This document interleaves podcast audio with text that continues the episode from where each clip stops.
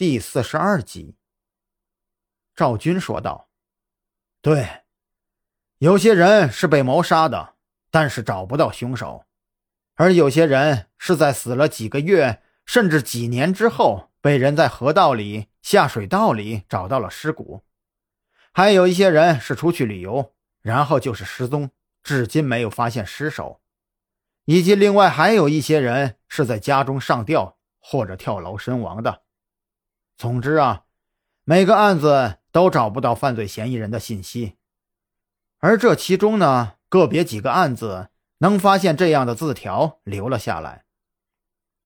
我们呢，也是在排查失踪人口以及各种悬案的时候，才发现有些死者与当年的三案二大案有关，于是采取了并案措施。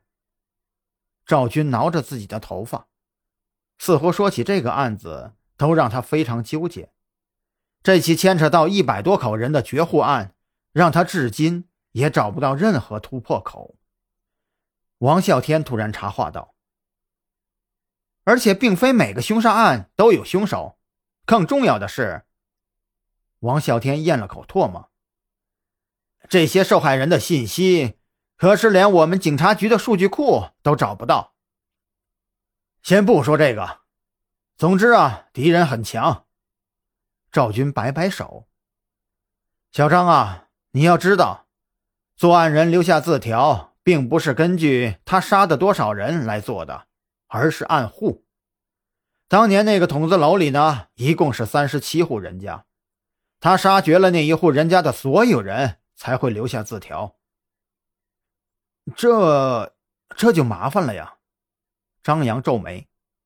你们也知道，当年虽然有计划生育，但是很多人家会生很多孩子，特别是在农村，他们宁愿罚款，甚至不给孩子上户口，也要把孩子生下来。况且经历这十几年，当年有些人已经结婚生子分家，所以要让一家绝户，可能要辗转各地，做下很多案子才能做到。这里面确实有些关系，不是我们警察局的档案能找到的。是啊，但是凶手确实可以。你知不知道，当年发生这起凶杀案的时候，当地就有一个说法，说是那个杀人凶手受到了诅咒才会这样的，不然一个平日里胆小怕事的人，怎么可能摇身一变就成了恶魔呀？赵军几乎快把他头发给扯了下来。这件事影响深远，而当我们发现十五年来这么多案件之间的联系以后啊，就马上把这个案子移交到了特侦局。这个案子的具体案情从来没有对外公布过，因为这很容易引起社会上的恐慌。张扬点头表示认可。十五年前。那个让人遍体生寒的夜晚，就足够在社会上引起非常不好的影响了。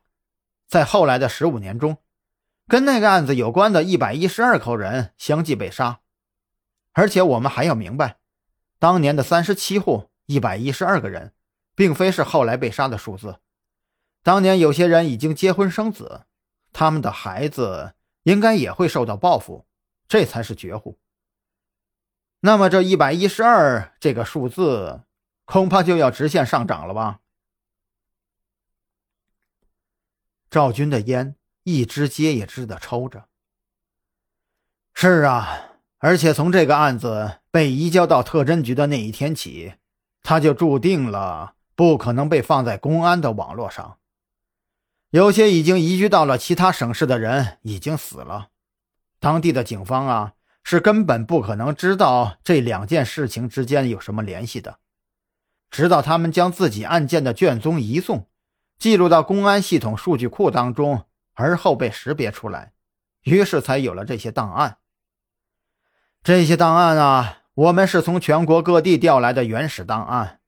这件持续了十五年的案子，保守估计，死亡人数应该已经达到了一百五十个人左右。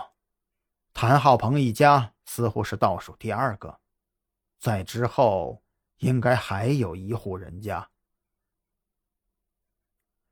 万幸的是，之前之前完全找不到任何线索的我们，今天终于发现了一丝丝的线索，就是那扇窗户，那个身穿飞鼠装的人。赵军有些激动。蓝雨桐在你上楼的时候看到的，穿着飞鼠装跳下来的人，还有我们刚刚看到的那两段录像，雪花图案中隐藏的那个人，就可能是这十五年间三十七户人家、近一百五十口人绝户案件的真凶。王啸天舔了舔舌头，他是一只鬼，一只魔鬼，一只真正的恶鬼呀！张扬又再次想起自己昨天刚来的时候，王啸天问自己的那句话：“你相信这个世界上有鬼吗？加入特侦局，就要相信这个世界上有鬼。”